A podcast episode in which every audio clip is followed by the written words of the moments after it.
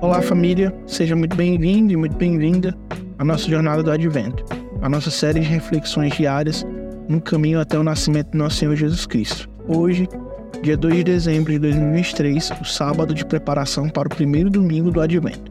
Meu nome é Ari Neto e hoje vamos refletir no texto de 1 Tessalonicenses 4, 13 e 18.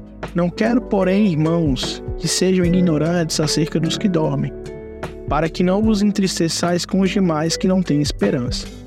Porque se cremos que Jesus morreu e ressuscitou, assim também os que em Jesus dormem, Deus tornará a trazer com ele.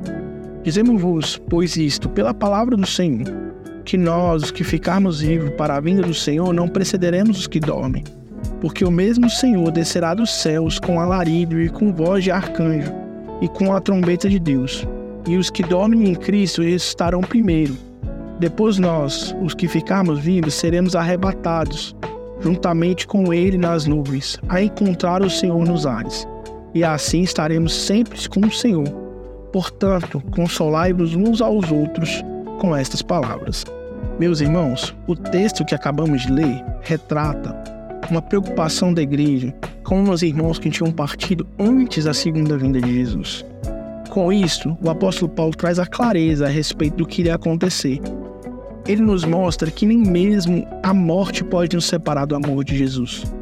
Meus irmãos, nós temos uma esperança, e ela está literalmente atrelada à pessoa de Jesus e a sua segunda vinda. A primeira vinda de Jesus está cheia de significados que perduram até os dias de hoje, mas ela também nos enche de esperança. Esperança que o Senhor Jesus morreu, ressuscitou, está à destra do Pai, e um dia ele irá buscar a sua igreja, um povo separado e remido pelo sangue de Jesus. Oremos. Deus, nós te louvamos pela tua infinita misericórdia e o teu amor. Muito obrigado, Pai.